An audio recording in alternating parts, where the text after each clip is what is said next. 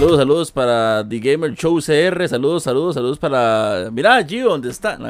Saludos para Marlon Ramos también, que por ahí está conectado. Saludos para la gente que va eh, llegando. Vamos a darle aquí el pase a Gio de una vez. Mientras que acomodamos todo por acá para que fluya bien y bonito este live. Aproximadamente una eh, hora. Eso es lo que esperamos que dure. Una hora aproximadamente. Eh, pero sí, para, para aprender y hablar de este mundo bonito y pues es, muy conocido, a nivel mundial es muy conocido. De hecho ya voy a mutear aquí porque ya Gio está por acá. Vamos a ver, ajá. Vamos a ver, y listo. Sí, es un mundo bastante, bastante conocido, el tema de, los, de los cómics y demás, pero quizás en Costa Rica, no, no, sé qué, no sé qué tan popular sea, sé que hay mucha gente, pero no sé si, si, es a gran escala, en comparación a muchos países como Estados Unidos y Europa, que creo que consumen más cómics que lo que esa parte de Latinoamérica o Centroamérica probablemente. Pero bueno, de eso hablaremos después. Saludos para DJ Porras. Y bueno, Gio, saludos para usted. Bienvenido a este segmento de Entre Viñetas. Estrenamos Entre Viñetas. Eh, iniciamos este segmento que es para hablar de sola y únicamente cómics. Nada de videojuegos, nada de película, nada de series cómics y por supuesto con un conocedor como Gio. A toda la gente que está conectada, gracias por ver esto. Y bueno, Gio, saludos para usted. Muchas gracias, saludos. Pues, eh, muchas, igualmente saludos a todos los que nos están acompañando y los todos aquellos que nos van a escuchar y nos van a ver eh, por diferido en las diferentes plataformas. Ok, ok, bueno, por ahí se le pegó un toque Gio en Instagram, se le, se le está pegando. Vamos a ver, vamos a ver. si, vamos a ver. ahí está, ahí está, ahí está, excelente, ahora sí, ya. Ya lo regreso en todas. Em, ok, la idea del día de hoy es hablar, eh, evidentemente, de cómics. Y como ustedes ven ahí en el título de la gente que ve aquí en la interfaz, que recuerden que eso yo lo grabo eh, y lo subimos a Facebook y YouTube también para que se. Y también Spotify y demás, para que se. Eh, para que llegue a más personas a, nivel general y que todos podamos aprender de, de esto. Hoy el tema es referente a los seis siniestros de Marvel, los villanos fuertes y, de siempre, de un héroe que, bueno, ahorita está en boga y creo que es el héroe más famoso, no más famoso no, sino más, y tampoco más importante, más sonado, más, más popular de la actualidad en temas cinematográficos y creo que eso también pues lleva al tema de los, de los videojuegos y, y demás el tema de eh, los villanos de Spider-Man, los seis siniestros y obviamente pues la idea es aprender. Yo sinceramente eh, no sé, no sé nada, el que sabe aquí es Gio y Gio es el que nos va a enseñar. ¿Y qué le parece a Gio si, si entramos en, materia y usted nos comenta referente a, los seis siniestros, eh, quiénes son, de dónde vienen, cuántos son y por qué solamente la agarran con Spider-Man, ha habido tantos héroes en, en, en Manhattan y pues en este caso en, Marvel en general. Coméntanos un poco y empecemos con esta con esta eh, historia de los seis siniestros bien, importante. Bueno, como decís vos, ¿verdad? Primeramente, eh, Spider-Man es el héroe que más cómics vende para la casa de Marvel, entonces por ende es el héroe más, más popular y que mayor rentabilidad le da a la, a la casa de las ideas. Eso por un lado. Segundo, los seis siniestros. ¿Por qué solo la agarran contra Spider-Man? Porque son villanos de, cabecera o galería de villanos de, Spider-Man como tal. Eh, aunque hay que hacer la salvedad aquí que algunos de esos héroes eh, también se van a enfrentar o se enfrentan en las colecciones, por ejemplo, de lo que es eh, Daredevil. Un misterio es muy recurrente, por ejemplo, a, combatir o a pelear contra, contra Daredevil ah, en, lo que es la serie regular de, del hombre sin miedo. Eso por un lado. Eh, por otro lado, los seis siniestros, como su nombre lo dice, originalmente son seis. Y eh, vamos a ver, eh, son el grupo de supervillanos o uno de los grupos de supervillanos más antiguos en la historia de los cómics y principalmente en lo que es Marvel Comics. El primer grupo como tal sale en 1964, estamos hablando ya de bastante rato, en, eh, específicamente en el mes de junio del 64 con el anual número 1 de Amazing Spider-Man. Eso quiere decir que eh, los seis siniestros salen posterior a más o menos unos 12 números de, de, la serie regular de Amazing Spider-Man. Eh, y son los seis héroes que más recurrentemente habían salido en esos números. te pongo el ejemplo. Los miembros originales son el Doctor Octopus, que va a ser el, líder y el fundador del, grupo, Electro, eh, Buitre, Sandman, Misterio y el eh, Craven, eh, el cazador Craven. Vamos a ver, solo, por ejemplo, el Doctor Octopus ya había salido en al menos tres cómics antes de aparecer dentro del grupo de los, de los seis siniestros. ¿verdad?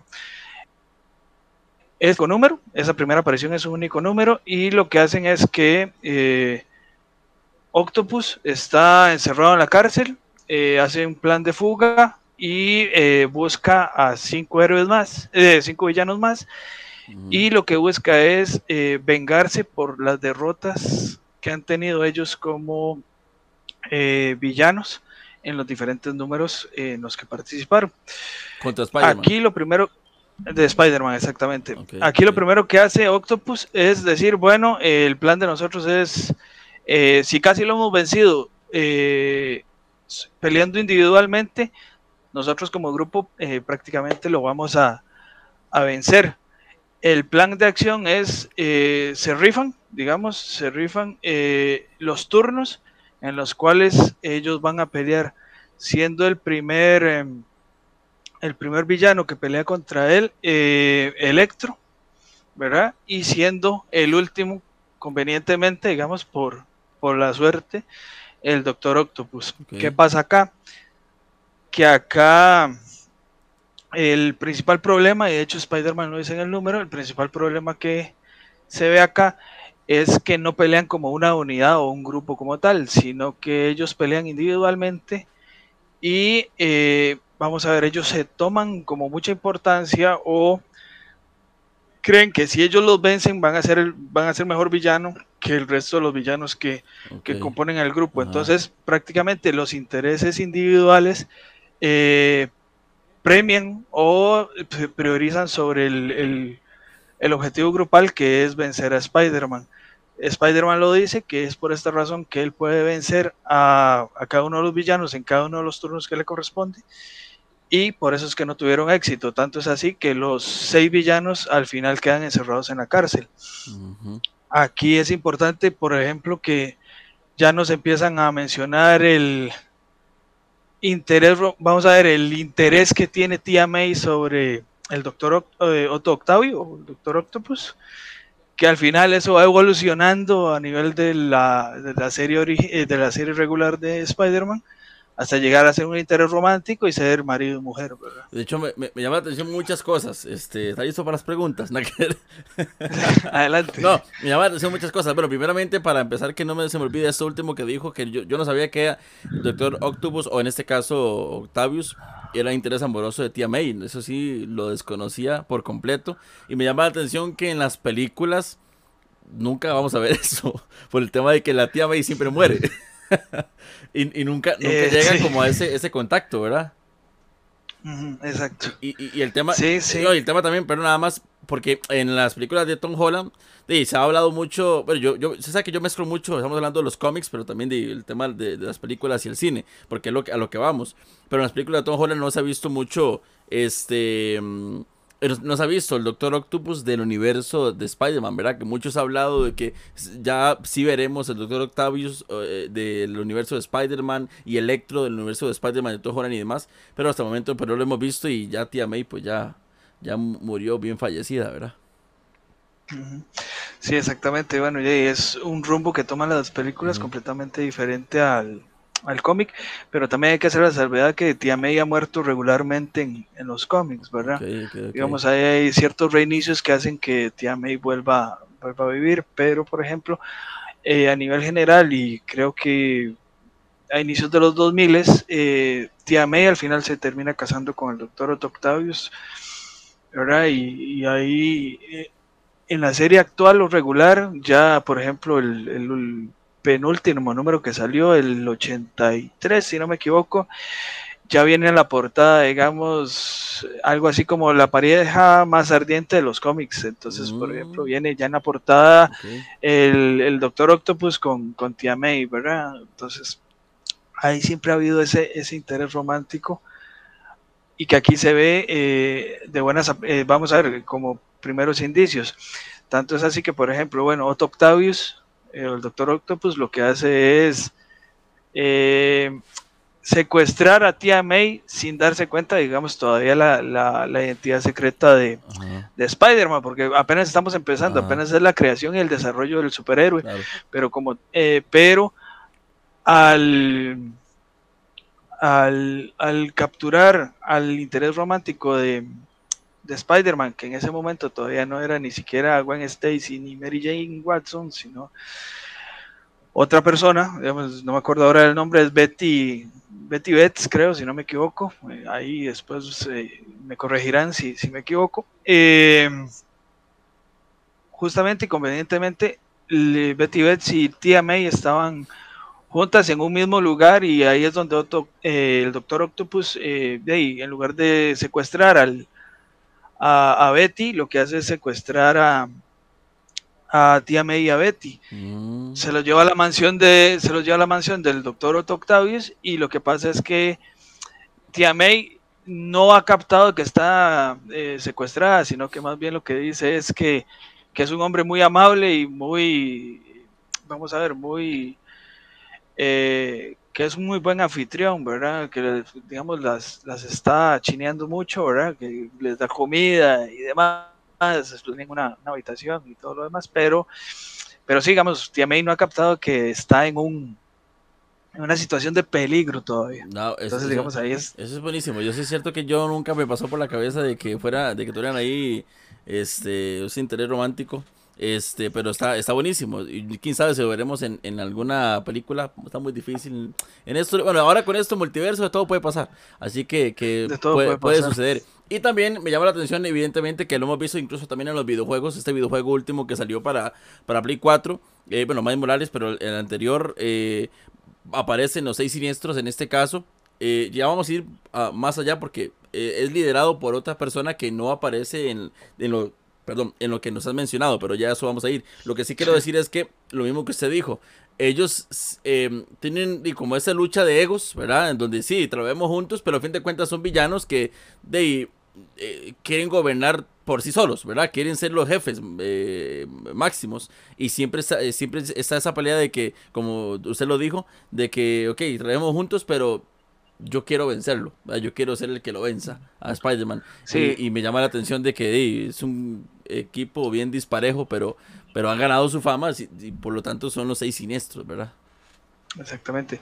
De hecho, aquí hay que hacer la salvedad también, lo que decías vos, y creo que también puede entrar ahí la duda, ¿verdad? Después, porque vos decías que en el juego no es el mismo líder, ¿verdad?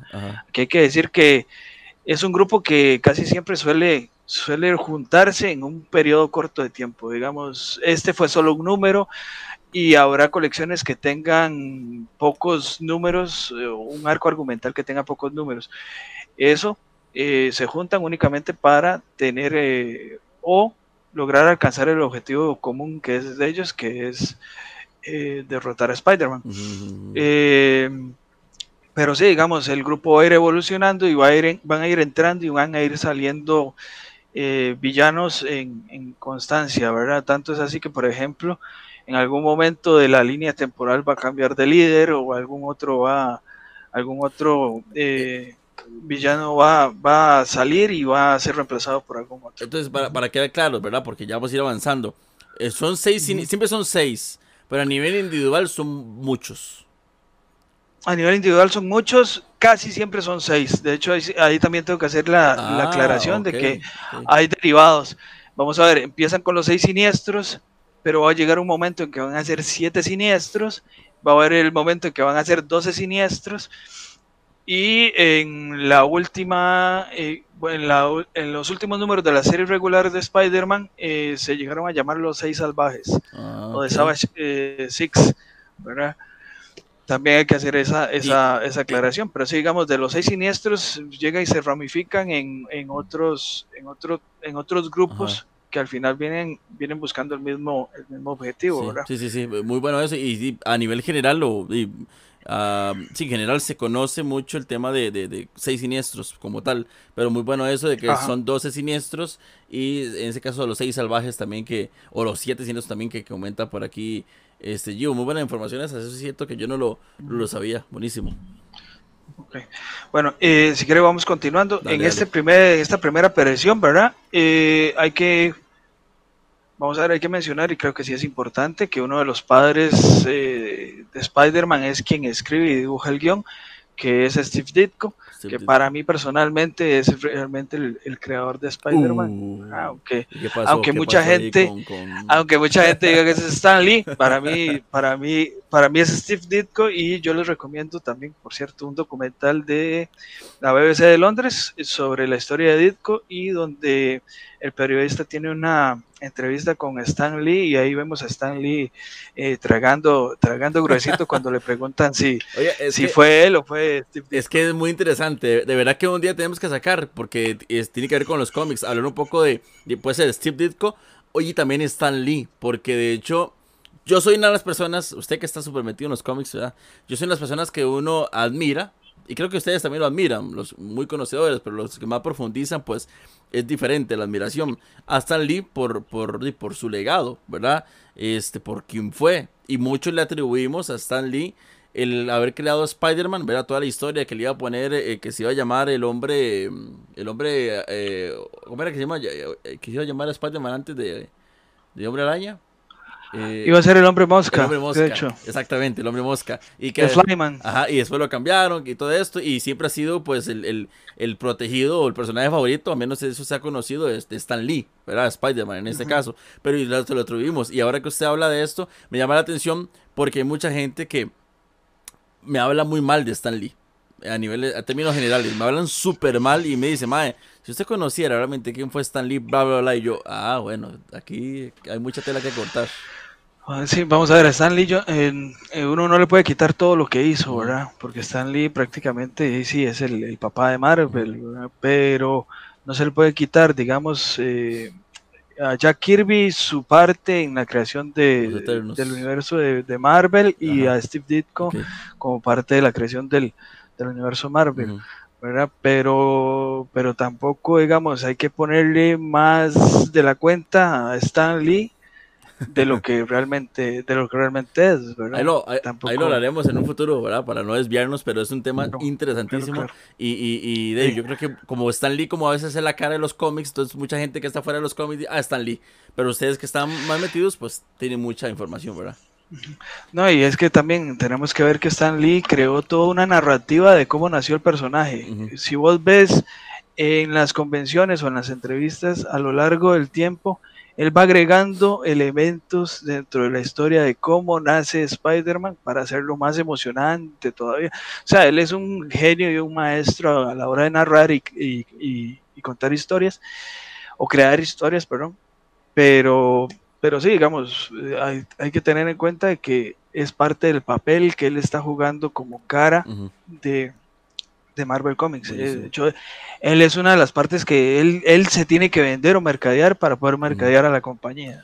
Vea, saludo muy especial para Eduardo que está por ahí, a Costa Rica Comic Club también, a los muchachos de Costa Rica Comic Club, del cual, del grupo que Saludos. pertenece eh, Gio, por supuesto. Sigan a la gente de, de, Costa Rica Comic Club. Aquí abajo, a ver, para eh, información, la gente que nos está viendo en este momento en Instagram, evidentemente estamos en vivo, por eso lo están viendo, pero lo estoy grabando automáticamente o este directamente para lanzarlo luego también en YouTube, en Spotify, plataformas digitales, Facebook y demás, para que esto pues llegue a mucha más gente. La gente que nos escucha, que nos ve en YouTube y nos escucha en Spotify, le digo lo mismo, esto se hace en vivo, ¿ok? ¿Cuándo se hacen los en vivo, Michael? Ahí lo informamos en mis redes sociales y también en redes sociales de Gio. Lo hacemos en vivo en Instagram, pero lo grabamos para luego lanzarlo a otras plataformas. Entonces, por eso es que saludo a la gente, porque hay gente que también lo está viendo en, en YouTube o lo escucha en Spotify, pero ¿cómo saluda si no está en vivo? Bueno, es por esa razón. Ahora sí, saludos para Eduardo, eh, Don, para Christopher, para Insanity, para Alonso, para DJ Porras, para Marlon Ramos, The Gamer Show CR, por, supuesto Costa Rica Comic Club. Ah, bueno, lo que iba a decir aquí abajo en descripción está las redes sociales de Gio y también las redes sociales de Costa Rica Comic Club, que también tienen un podcast muy bueno. Pueden seguirlos en Instagram y en YouTube como Costa Rica Comic Club. También Facebook, incluso TikTok también. Saludos para Pamoro05 y Steven Villarreal 5477 que está por ahí eh, conectado. Entonces sí, continuemos, sigamos avanzando con esa historia de los seis siniestros que es muy, muy interesante y que yo creo que ya, ya iré al tema del cine, porque creo que como que no fue el tema de los seis siniestros, pero se habló muchísimo. Pero bueno, continuemos, yo. O sea, al final todo el mundo especulaba que iban a salir los seis siniestros, pero bueno, eh, continuando, eh, la siguiente aparición que van a tener los seis siniestros va a ser en el arco argumental o en el arco narrativo del retorno de los seis siniestros. Eh, tiene un total de seis números y fue publicado en 1990.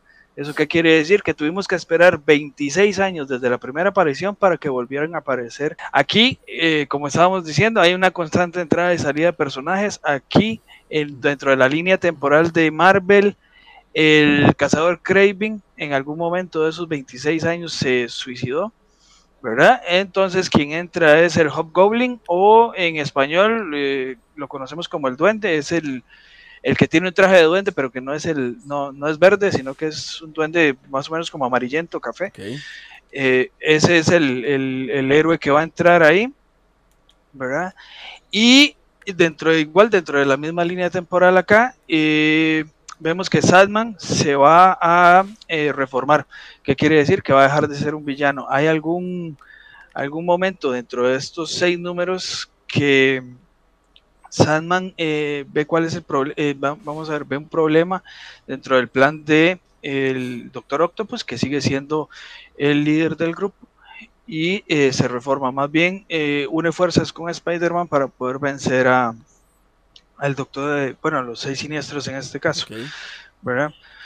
Entonces, más o menos, aquí es, es, lo más relevante, ¿verdad? Digamos, ah, bueno, lo que hablábamos del Hobgoblin, de que Sandman se, pasa para el lado de los buenos, por decirlo así, y lo otro es que, aparte de vencer a Spider-Man, hay otro, eh, otra, otro plan ahí oculto que tiene el Doctor Octopus, que es eh, la dominación eh, mundial.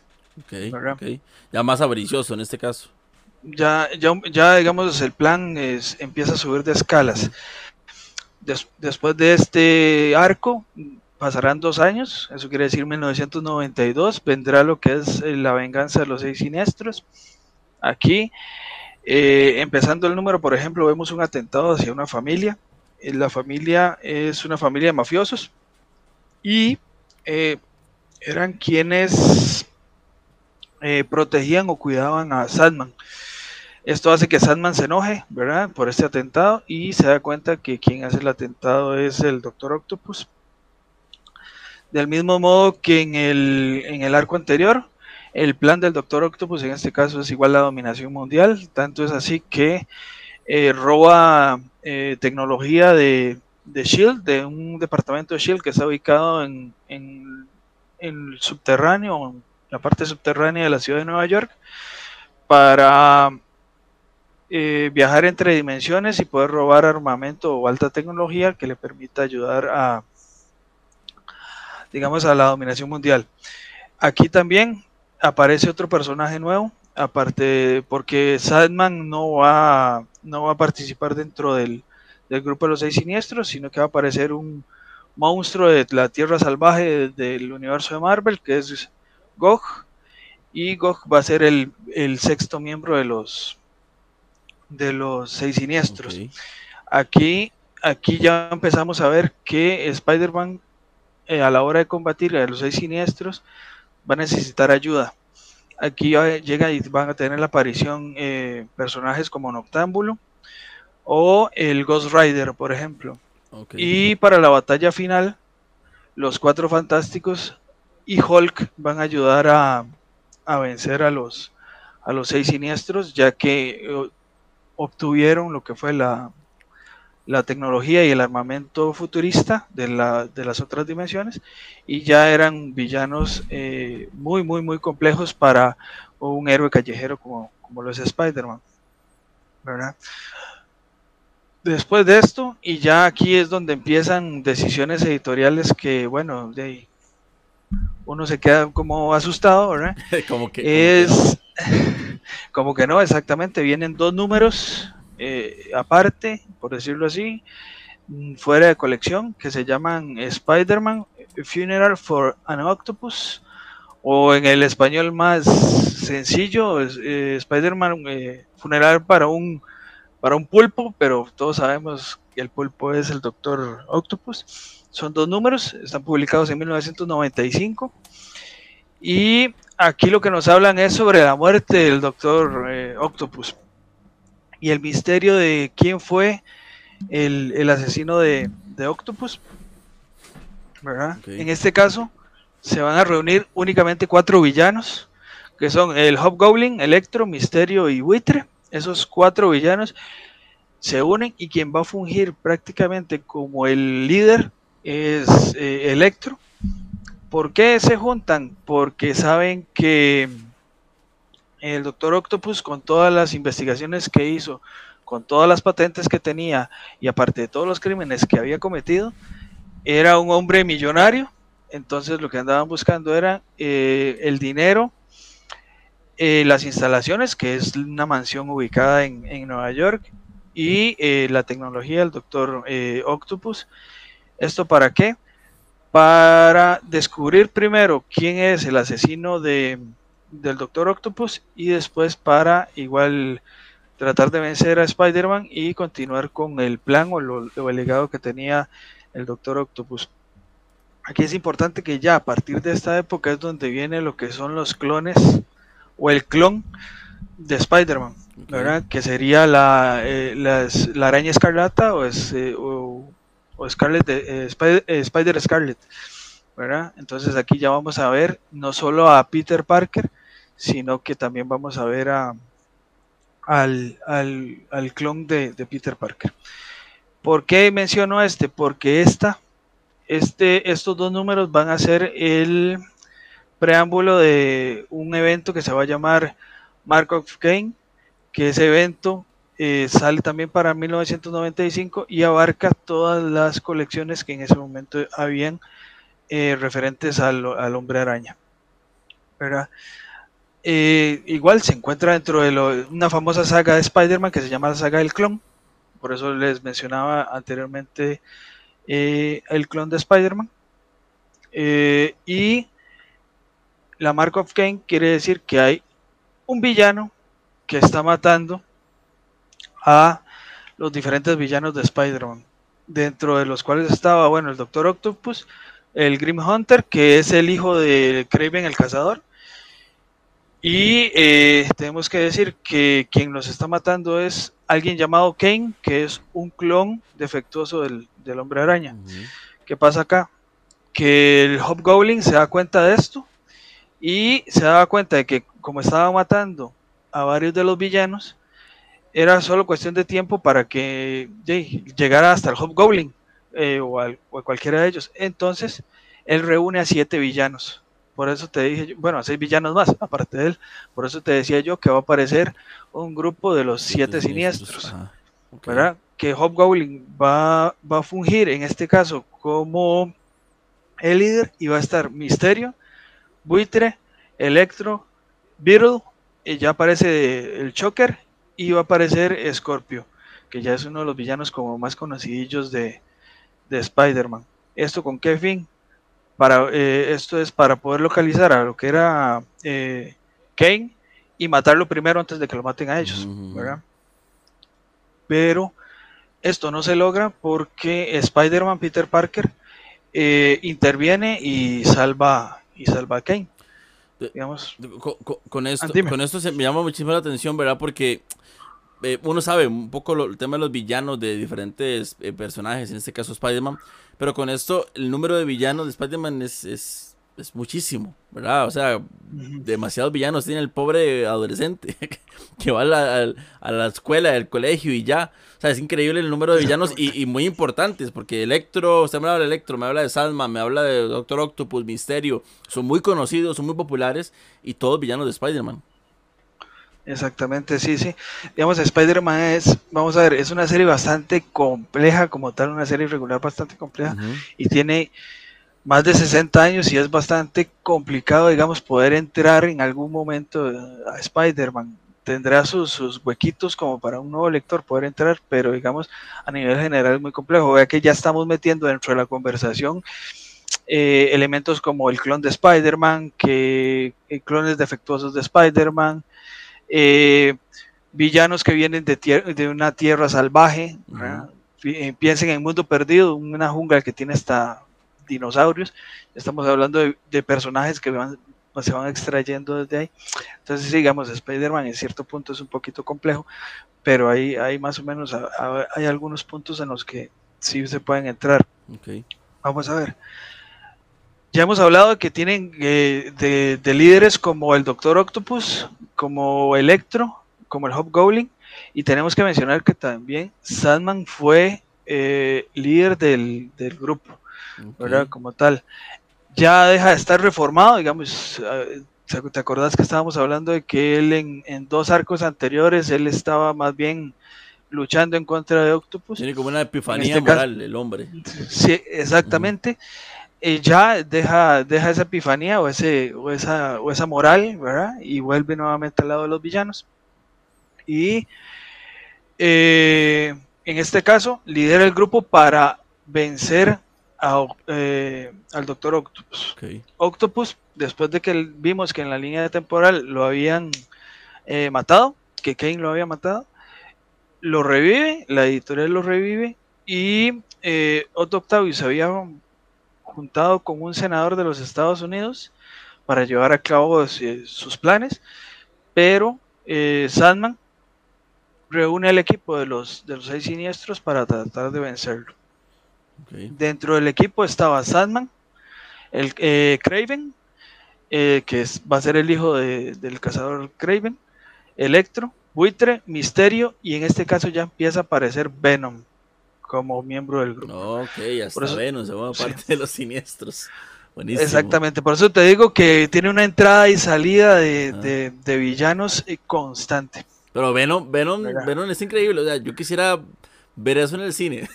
o sea, ver, parte, yo creo que no lo vamos a ver, creo yo que no, pero, pero buenísimo saber que Venom eh, formó parte de los, de los, de los, en ese caso eran siete siniestros o eran seis. En este caso, cuando lideró el grupo Sandman, eran seis siniestros. Ok, ok, ok. Sí, exactamente, eran seis siniestros. No creo que lo vayamos a ver en el cine porque editorialmente eh, Marvel lo que está haciendo es que Venom se está convirtiendo en un antihéroe, ¿verdad? Las películas que eh, viene Tom Hardy lo estamos viendo como un antihéroe, ¿verdad? Lucha, lucha contra los villanos.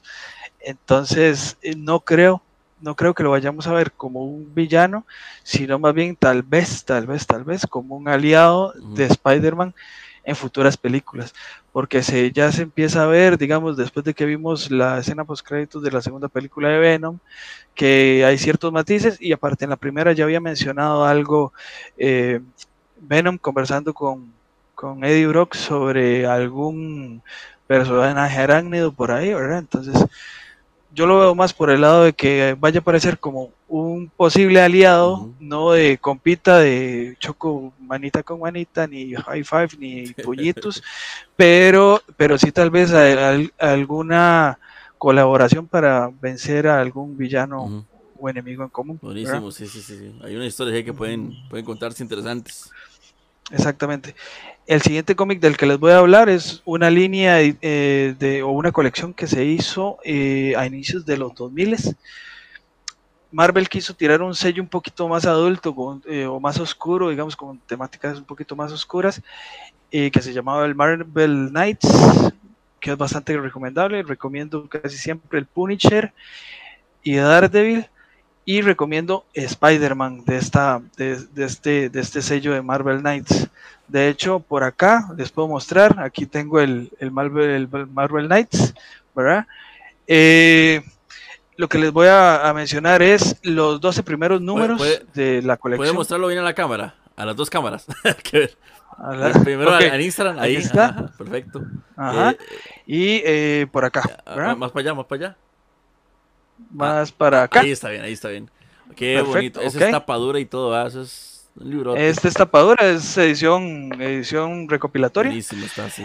Eh, yo como soy lector Netflix, yo casi siempre tengo lector eh, ediciones Eh, sí, o sea, que te lees, vamos a ver, el que ve Netflix se tira toda la serie en una sentada. Ah, yo, yo lo que busco es tirarme la, eh, la, serie o la colección en una sola sentada. Ah, buenísimo, buenísimo. Sí, digamos, yo ya la tengo recopilada ahí, no tengo que, digamos, no tengo pérdida de, bueno, ¿y qué número sigue después de este? No, no, ya la tengo recopilada yo. Sí, sí, están todas. Del primero al último y, y listo, ¿verdad? Pero bueno, esto, este, ese cómic que les acabo de enseñar es, bueno, se llama Entre los Muertos en español y eh, recopila los 12 primeros números de lo que fue la colección de eh, Marvel Man Knights Spider-Man. Esos 12 eh, constaba de un total de 22. ¿verdad? Esos 12 primeros números lo que nos va a narrar es la historia de los 12 siniestros. ¿Te acuerdas que habíamos hablado de que habían variantes? En este caso, una de las variantes es eh, los 12 siniestros. 12 siniestros. todos, juntos contra Spider-Man. Todos juntos contra Spider-Man. Lo que vamos a ver aquí son tres arcos argumentales muy bien definidos en estos 12 números. Obviamente, cada arco argumental tendrá un total de cuatro números. ¿Qué pasa acá? De hecho, empieza muy, muy, muy emocionante el cómic. Eh, una lucha entre el Duende Verde y Spider-Man y terminando con la captura del Duende Verde. Eh, aquí qué pasa? Que eh, secuestran a la tía May. Después de, esa, de esos eventos, secuestran a la tía May. Aquí es importante indicar que eh, Spider-Man está casado o vive junto a Mary Jane y deciden traerse al centro de Manhattan a la tía May, dejar que, abandone la casa donde toda la vida ha vivido y que se vaya a alquilar un apartamento con, eh, eh, con, Peter Parker y Mary Jane. ¿Qué pasa? Que a partir de ese momento eh, a la tía May la secuestran, no se sabe a quién secuestran, entonces vemos que el primer arco argumental es, es viendo a Spider-Man tratando de el que secuestró a, a, la tía May. Entonces vemos la aparición de los Avengers, vemos que Spider-Man va a la mansión de los X-Men, eh, o sea, vemos una serie de, personajes de la casa de Marvel que están interactuando dentro del cómic. Tanto es así que, por ejemplo, y lo vimos en la portada, eh, Felicia Hardy, alia la gata negra, eh, aparece y, le ayuda a Spider-Man a buscarla. ¿Por qué se llama Entre los Muertos? Primero por el final, no les voy a contar el final porque creo que llena más poder leer el final porque la resolución de todo el misterio es muy buena y porque a lo largo de toda la historia Spider-Man se está arrepintiendo de ser Spider-Man y de ver cómo ha puesto en peligro a un montón de sus seres queridos, siendo el último y la gota que derrama el vaso eh, eh, la tía May. Entonces vemos eh, los recuerdos que él tiene el tío Ben, vemos eh, que recuerda la muerte de Wayne Stacy, vemos, ah, por cierto, spoiler, ¿verdad? Spoiler de treinta y pico de años, pero no importa. entonces vemos, vemos que él está, digamos, en ese arrepentimiento y en ese análisis en retrospectiva de todo lo que ha hecho. Y de todas y, que en cada una de las misiones que él ha hecho para salvar al mundo, para salvar a la ciudad de Nueva York, siempre han habido impactos o personas afectadas. Buenísimo. Entonces, de hecho, me, llama la atención de que, spoiler, pero aunque no es spoiler, pero bueno, eh, aunque sí, pero ya no. y poco lo que vimos en la película, donde él siente como ese, esa, se, siente mal por que todo el mundo sepa y puso en peligro medio mundo, que él, que él se, se diera cuenta que él es el hombre araña. Digamos, como lo tocaron en la película, digamos, en la escena post créditos de la película anterior, para mí fue, fue muy mal tratado, digamos. En la 2, ¿te referís en la 2? Eh, en la 2, sí, en la primera escena post créditos, ah, si no me equivoco. Mm. Sí, para mí fue muy mal, muy mal tocado, digamos, cómo se desenmascara Spider-Man, viendo, digamos, todo el conflicto que tuvo a nivel de cómics en el evento Civil War. Porque Civil War, digamos, en los cómics es un poco diferente al Civil War de las películas. Aquí es por la ley de registro de los superhéroes. Entonces, todos los superhéroes, enmascarados o no, tenían que eh, identificarse ante el gobierno de los Estados Unidos. Entonces era toda esa disyuntiva que tenía Peter Parker de que, y si me desenmascaro, todos mis seres queridos van a correr riesgo de que, ¿verdad? Eh, de que se vean afectados o que tomen represalias contra ellos con tal de, digamos, hacerme daño a mí, ¿verdad? Cosa que también se toca acá, porque, porque quien secuestra a la tía May sabe que es Spider-Man, ¿verdad? Entonces él también mira eso en retrospectiva y dice, bueno, pero ¿quién es el único, eh, quién es el que sabe, quién de mis enemigos sabe que soy el hombre araña? Eh, pues el que sabe que es el hombre araña es el duende verde. Lo hemos visto en series de, televisión, en las películas, en los cómics también pasa exactamente igual. El Duende Verde se da cuenta que, Peter Parker es Spider-Man, pero tiene el, eh, vamos a ver, Osborn tiene un pacto de caballeros con Peter Parker de que él no lo va a decir, ¿verdad? Supuestamente. Pero ya Peter Parker recibe llamadas y demás de que sí tienen capturada a, a, la tía May, ¿verdad? Y para que sea liberada, él tiene que ayudar al escape o a la fuga de, del Duende Verde de la cárcel en donde está, donde él, lo capturó. ¿verdad? Está demasiado bueno ese cómic. Eh, sí, después vamos a ver que dentro de toda la galería de villanos que, que, hay ahí están Venom, va a aparecer Venom como, como villano, va a aparecer Boomerang, va a aparecer Hidroman, el, el, personaje que se convierte en agua, que lo vimos en la serie de los 90, el buitre, Thompson, Hammerhead, el lagarto, Sandman, el Camaleón, Electro y Choker. Esos son los villanos que van a aparecer. Esos son los 12. Esos son los 12 villanos. Los 12 siniestros. los 12 siniestros, perdón, sí. ¿Qué pasa? Volvemos a ver acá también, digamos que en una de las peleas, ¿a quiénes van a ayudar a Spider-Man? El Gata Negra. Eh, va a llegar eh, parte de los X-Men. y los Avengers. Ah, Porque, ah, bueno, ok, ya tiene, ya tiene Está fortalecido ya y por ahí. Sí, como te decía yo, aquí eh, que íbamos a empezar a ver que más héroes iban a intervenir en la lucha contra la agrupación de los 6, 7 o 12 siniestros. Bueno, aquí ya lo vemos. Y van a aparecer todas estas personas o todos estos personajes porque en los primeros arcos vimos que Spider-Man fue a cada uno de estos lugares para descubrir dónde, dónde se encontraba Mary Jane. Eh, igual, el final del cómic eh, me parece muy bueno porque sí, Spider-Man carga a todos sus muertos. Históricamente, Spider-Man tiene que cargar con el remordimiento de todas las personas que ha dañado o que se han muerto, ¿verdad? Porque esa es una de, la, es una de las partes importantes que definen a, a Peter Parker como personaje. Pero también un personaje o dos, Mary Jane y otro personaje le dicen, ok, si has afectado a tanta gente, se te han muerto tantos seres queridos, pero si no hubieras intervenido, ¿cuánta gente se hubiera visto afectada? ¿Cuánta gente hubiera muerto? Mm. Entonces, vale más la pena todas las personas que han sido beneficiadas o han sido salvadas por Spider-Man que el, que el precio que ha tenido que pagar por todas las muertes. Entonces, para mí es un cómic muy bueno. Es un cómic el cual una persona que no ha leído nada de Spider-Man puede entrar y leerlo. Eh, no se va a perder mucho, digamos, una persona con suficiente conocimiento general de que Peter Parker es Spider-Man, que el villano es el Duende Verde y demás, mm, se la juega bastante bien con este cómic. Entonces, al menos eh, a nivel personal, yo digo, este es un punto de entrada para, eh, para cualquier persona que quiera empezar a leer Spider-Man. El de, el de Marvel Knights, en este caso el de Marvel Knights y el que se llama Entre los Muertos.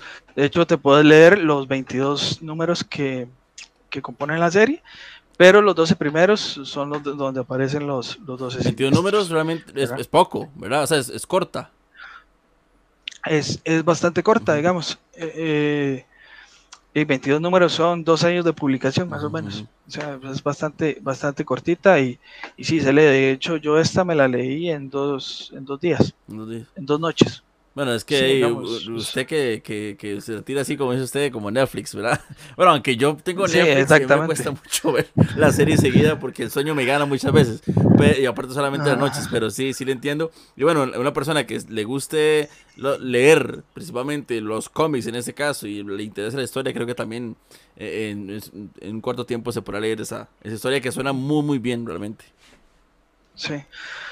Luego de esto van a aparecer los seis siniestros en el evento de Civil War, porque en el Civil War a ah, nivel de cómics apareció eh, apareció todo el mundo, ¿verdad? Aparecieron los X-Men, aparecieron los Avengers, apareció eh, Thor, el único que no aparecía era Hulk, pero era porque Hulk en ese momento tenía su propio evento que se llamaba Planeta Hulk. Obviamente el, el, el, grupo o el bando de superhéroes que tuviera Hulk prácticamente ganaba, ¿verdad? Pero digamos, vemos que los cuatro fantásticos se van a separar en dos y dos, ¿verdad? En cada uno de los grupos.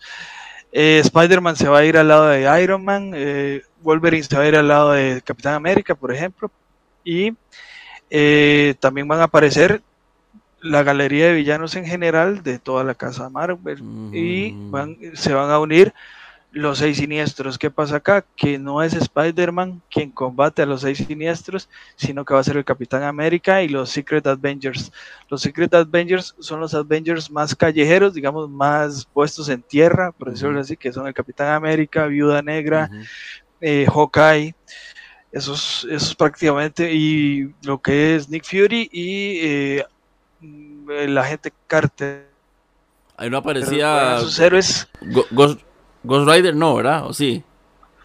Eh, Me haber escuchado. Ghost Rider va a aparecer. No sé si, si, si estoy totalmente equivocado. Él no va a aparecer porque está más para el evento ah, eh, de, de, la serie de Hulk. Ya, ya, ya. Eh, Hulk va, va, de hecho va a haber una lucha entre Hulk y, Ghost Rider en ese, en ese evento. Sí, es que le pregunto porque sí, sí, he escuchado sobre Secret, Avengers eh, mucho y he escuchado eso y sobre un evento muy grande también que fue como el reinicio donde están esos tipos, esos superhéroes, esos vengadores diferentes. Pero he escuchado tantas historias que se me mezclaron, por eso la, la pregunta, pero... De hecho, te, lo cuento acá, digamos, eh, Ghost Rider fue un, Avenger, entonces digamos, no, no, no, anda tan, no anda tan perdido, el, perdido sí, sí, sí. el, asunto, digamos. Aquí los miembros de este grupo en lo que fue Civil War eran el Doctor Octopus, eh, Lagarto, Buitre, el Grim Reaper, Trapster y Choker. Ves que hay personajes más de segundo plano de Spider-Man que casi uno nunca ha escuchado, digamos lo que es Trapster y Grim Reaper. ¿verdad? Son personajes más como de línea B, C o D que, que esto. Eh, después, para iniciar los 2000, eh, también eh, Marvel realizó un experimento, hay un, un remozado, una actualización de orígenes de superhéroes y demás eh, en una línea temporal alternativa que se llamó el universo Ultimate. No es el 616, que es el universo central de, de Marvel, sino que es otro universo donde se ven actualizados un poco los, los orígenes de los personajes y del cual el universo cinematográfico Marvel agarró muchas cosas. Digamos, por ejemplo, el ejemplo más claro es Hulk, que Hulk ya no era, ya su origen no es por la explosión de rayos gamma, sino que es por eh, que Bruce Banner fue contratado por el ejército de los Estados Unidos para que desarrollara una copia del suero del supersoldado, donde él se le inyectó y salió Hulk, ¿verdad? Cosa que se ve en la película de, Edward Norton, ¿verdad? Más o menos. Que tomando en cuenta, eh, eh, Hulk fue un error, ¿verdad? A fin de cuentas, así no tuvo que haber salido. Entonces buscaban que saliera eh, eh, como pregunta, le, pidieron a él que hiciera como que cometiera el mismo error, en este caso, otro Hulk, o más bien, más que todo era el suero solamente. Vamos a ver, el ejército de los Estados Unidos, el gobierno de los Estados Unidos lo que hace es contrato a Bruce Banner para que Bruce Banner desarrolle una copia similar al suero del, del supersoldado para crear un ejército de supersoldados. Lo que pasa es que sale mal. Después de esto, eh, no aprenden de los errores, entonces contratan a empresas privadas, eh, el gobierno de los Estados Unidos o el ejército de los Estados Unidos, para que desarrolle sueros de supersoldado. Una de las empresas es Oscorp, ¿verdad? ¿Qué pasa con Oscorp?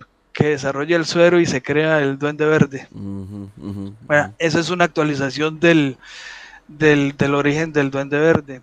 Aquí, ¿qué pasa? Es muy similar esta, esta serie eh, o este evento donde aparecen los seis siniestros en el universo Ultimate, que se llaman los Ultimate Six, eh, donde van a aparecer el duende, eh, dentro, de, dentro de todos van a aparecer el, cazador Craven, Electro, el, el Doctor Octopus y el Duende Verde. Y me falta uno que no me acuerdo ahora, porque el sexto siniestro va a ser Spider-Man.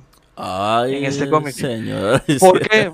Porque pasa algo similar, pasa algo similar con el cómic que, hablamos anteriormente de Entre los Muertos. Ok, entiendo, entiendo. Sí, sí. Eh, eh, Osborn le dice a, Peter Parker que eh, Mary Jane que Mary Jane, que tía May está secuestrada. Entonces, que se tiene que unir para desarrollar los planes que ellos tienen que hacer para que pueda liderar a Mary Jane. Eh, digo, a Tía May. Para que sepan, Tía May en este cómic no está secuestrada, está en las instalaciones de Shield porque está siendo, siendo entrevistada por agentes de Shield eh, para saber dónde está, dónde está Spider-Man porque eh, Osborn escapó de la cárcel y saben que va a ir detrás de Peter Parker. Pero tiene un argumento muy similar a entre los muertos en ese hecho de que Spider-Man se tiene que juntar, colaborar con el, escape de Osborn o el Duende Verde y de que viene con la premisa de que tía May está secuestrada. Después de esto, y ya más actual, en 2017, aparecen los Superior Foes of eh, Spider-Man o los villanos eh, superiores de Spider-Man. Es un grupo de, de, seis siniestros. No voy a hablar, sí, no voy a hablar mucho de ellos porque ya es muy, muy, muy, muy reciente y no quiero desvelar mucho. Y el año pasado hubo un evento dentro de la línea eh, o la serie regular de, de Spider-Man. Para ser específicos, en lo que era de julio a septiembre, apareció un evento pequeño donde eh, se llama, o es donde aparecen los seis siniestros también. Aquí se llaman los de Sinister War. Y aquí es donde va a aparecer la variante de los seis siniestros que se llaman los eh, seis salvajes o los de Six Savage. Ah, aquí, aquí no es el Doctor Octopus tampoco el que está de líder, pero sí aparece. Y el líder de los seis salvajes eh, convence al Doctor Octopus que lo ayude en el desarrollo de sus, de sus planes. No voy a decir nada más, es una lectura muy reciente, al menos yo personalmente todavía no lo he leído, ah, entonces no, puedo, No, puedo aportar mucho por acá y tampoco eh, me gustaría hacer algún tipo de spoiler, digamos, de quién es el líder eh, del, de este grupo y digamos cuál era el plan. Eso es de 2017 también. Este es del 2021, de julio a ah, septiembre uh, del, año pasado, es súper reciente. Ok, buenísimo. Entonces vemos que eh, los seis siniestros siempre han rondado por ahí a nivel de continuidad de, Spider-Man. El único lapso largo de ausencia fue entre el primero número, eh, el, anual, el anual número uno de Spider-Man y la primera serie que tuvieron, que fueron de 26 años de ausencia, Eso fue lo más, lo más largo muy, muy, largo y actualmente todavía los, los siguen este mencionando que yo creo que muchas veces eso va de la mano, pues yo no sé qué piensa usted, pero el tema de los cómics con las películas, ¿verdad? Porque si lo vemos en 2017, 2021, lo vemos también en, en, el cine, creo que, bueno, aunque no lo vimos, ¿verdad? Pero se hizo como esa, esa muestra o eh, se insinuaron, creo yo que también muchas veces la editorial va con el tema del cine, Marvel como tal, o, nada que ver. Que, digo yo, Vamos a para volverlos a traer, ¿verdad? Más actualmente. Aquí voy a quitarme la muletilla del vamos a ver porque yo creo que ya le he hecho mucho. Eh, yo, también, lo uso mucho, así que no se preocupe. sí, la cuestión es esta. Eh, después de la adquisición de, de Marvel por parte de Disney, el plan editorial de Marvel, no sé si ustedes lo han notado, eh, van muy de la mano con el universo del cine. vamos a ver, por ejemplo, eh, Viuda Negra. Eh, bueno, Viuda Negra es un ejemplo un poco patético, pero bueno, no importa. Viuda Negra. Eh, te voy a decir por qué, por el retraso que tuvo la película. Ah, okay, okay. Viuda Negra anuncia que va a haber película para tal año. Seis meses antes del estreno de la película sale una serie en cómics de Viuda Negra. Otro ejemplo, el US Agent. Se anunció que en Falcon y el y Winter Soldier iba a salir el US Agent. ¿Qué pasa? Hay una miniserie de cinco números que salieron meses antes. ¿verdad? Shang-Chi. Llevaban años de no sacar nada eh, de Shang-Chi. Anuncian la película y hay una miniserie de cinco números también. Me- Los meses Eternos. antes, meses antes. Meses antes. O puede ser un año. Ajá. Más, más o menos anda así el plan editorial. Si va a salir una película seis meses antes o un año antes, vienen saliendo cómics de, de los personajes que van a tener esa película. Los Eternos. Salió la película. Pues ves, en octubre del año antes de que salga la película, o sea, estamos hablando de un año completo, porque la película se estrenó en octubre del año pasado, si no me equivoco, usted me corrige. ¿La cual? La de Eternos. La de los Eternos. Sí, fue en no- octubre, noviembre, sí. O- o- octubre, noviembre, ¿verdad? Octubre del año antes sale el primer número de la nueva serie de los Eternos. Ah, oiga. Ajá. Por ejemplo, ya anuncia, bueno, llevan anunciando hace rato, pero digamos, la semana pasada o esta semana salió el segundo tráiler de Moon Knight, ¿verdad? Que se va a estrenar ahora en marzo. Bueno, pues Marvel va por el número 6 Ujú, de la serie nueva de Moon Knight, mm, Marvel. ok, Estamos hablando seis meses antes, ¿verdad? ¿verdad? Porque cada número se va, Ajá. se publica una vez al mes. Pero digamos más o menos el plan editorial de Marvel va seis meses antes ir dándole a usted personajes. Personajes. ¿Para qué? Para que si usted como consumidor de las, de las películas o series de Marvel se puede ir empapando un poquito del cómic o que te llame la atención y, y mira, aquí hay un cómic, toma, mira, eh, ¿verdad? Sí, Entonces, sí. para ir atrayendo también Exacto, nuevos lectores, exacto, ¿verdad? exacto, Entonces, ese es el plan editorial. Después podríamos hablar del efecto transmedia, que el efecto transmedia se va a ver en, más en Star Wars que en Marvel, pero en Marvel ya se está empezando a dar el efecto transmedia, que es que yo tengo las películas, pero aparte de las películas yo, yo te tiro diferentes eh, productos eh, de consumo multimedia y demás para que te vayas empapando. Digamos, vos puedes seguir únicamente la línea de las películas, pero si querés ampliar en, en historia, digamos, si querés ampliar en algún personaje alguna historia, me- vos puedes consumir libros, cómics, series de televisión y demás.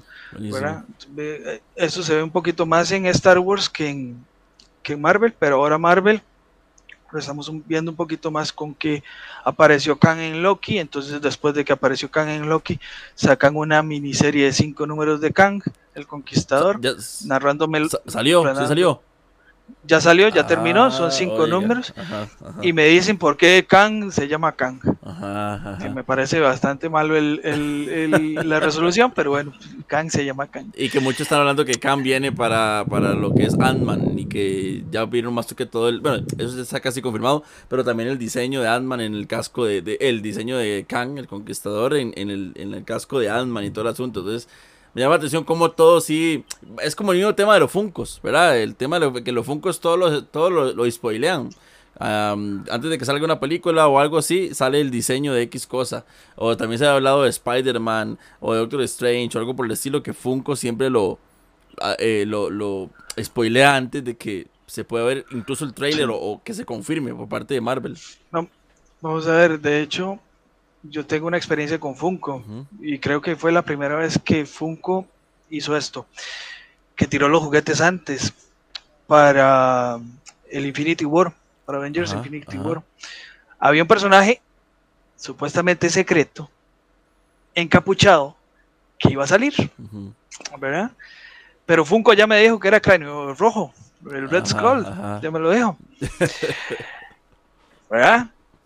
Funko fue tanto el nivel de spoileo que hizo para esa película que te acordás que había un Funko que venía Hulk dentro de la armadura de Iron Man. Eso tuvieron que cambiarlo de la película porque era demasiado spoiler. Ajá. ¿Se acuerda que en esa película no apareció Hulk? No apareció. Aparte de los Ah, primeros cinco minutos de película, Sí, no volvió a aparecer más. no quiso aparecer. Esa trama, esa trama la tuvieron que cambiar por lo Ya, mismo. ya, ya. Pero eh, eso, es que ya esos son temas de, de que quizás desconocemos, o bueno, quizás usted sí conoce, pero el tema de que de, uno dice, ¿y ¿por qué Marvel no hace algo? ah? ¿Por qué Marvel no demanda? ¿Por qué Marvel? Pero eso ya creo que el Funko irá directamente con otra empresa que no, se basa en Marvel, pero no es Marvel, qué sé yo. Hay muchas. Vamos a ver.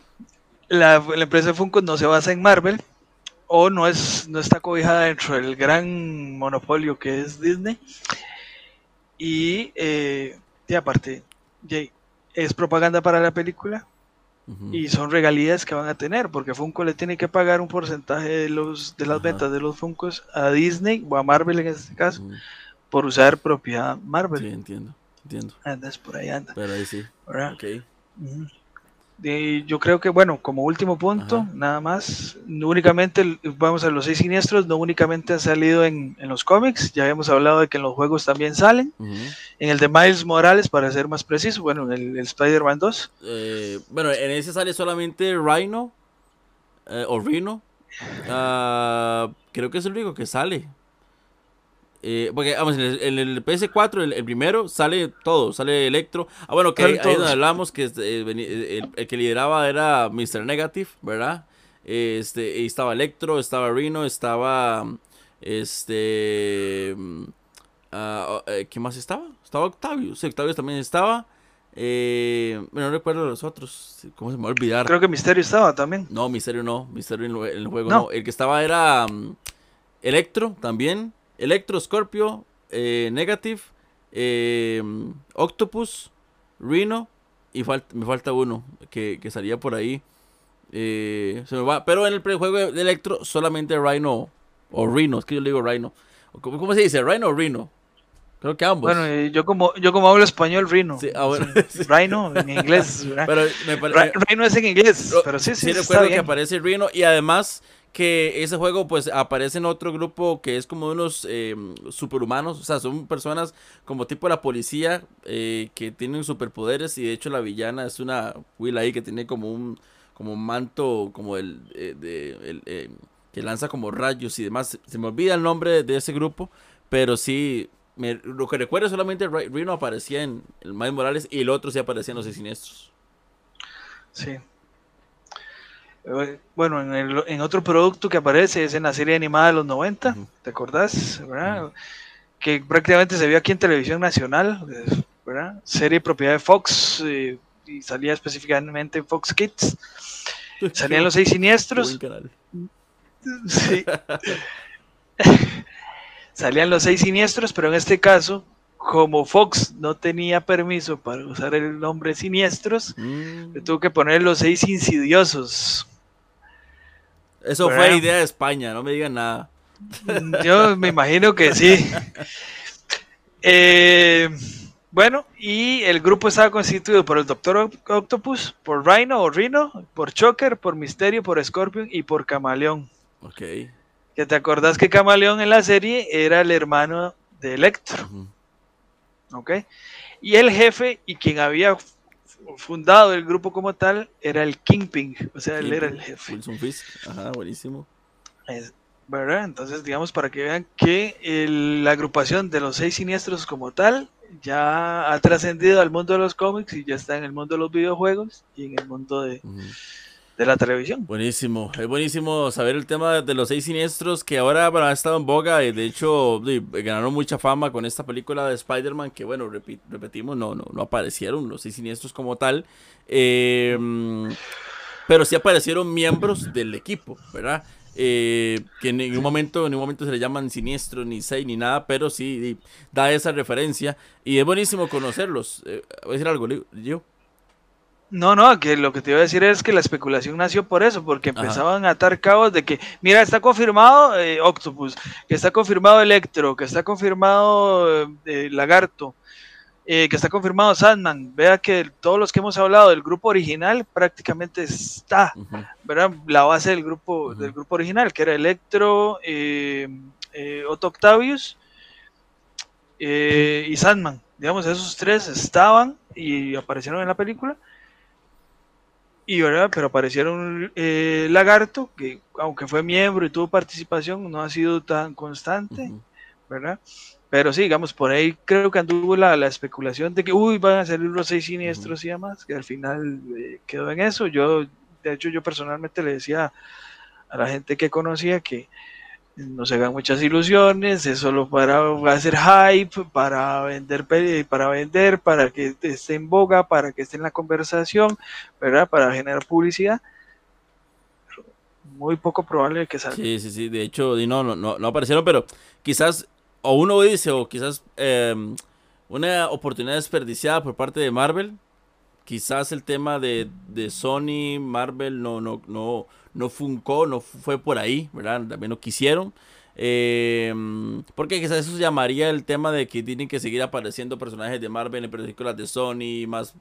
Eh, ese es el tema de platas, quién sabe todo el, el que hubo por ahí.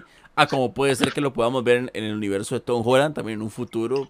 Y, quién sabe, porque ahora hay muchas historias que, que, vienen pronto, que muchos están hablando que las películas de Tom Holland ahora va a ser la trilogía de la universidad y todo el asunto, ya un, un Spider-Man más maduro, y bueno, ya usted sabrá más que yo el tema de, de si existen cómics referente a, a eso, pero eh, buenísimo, conocer sobre los seis siniestros, en este caso, saber de que no solamente son seis siniestros, sino que son siete siniestros, doce siniestros, o incluso los seis salvajes también.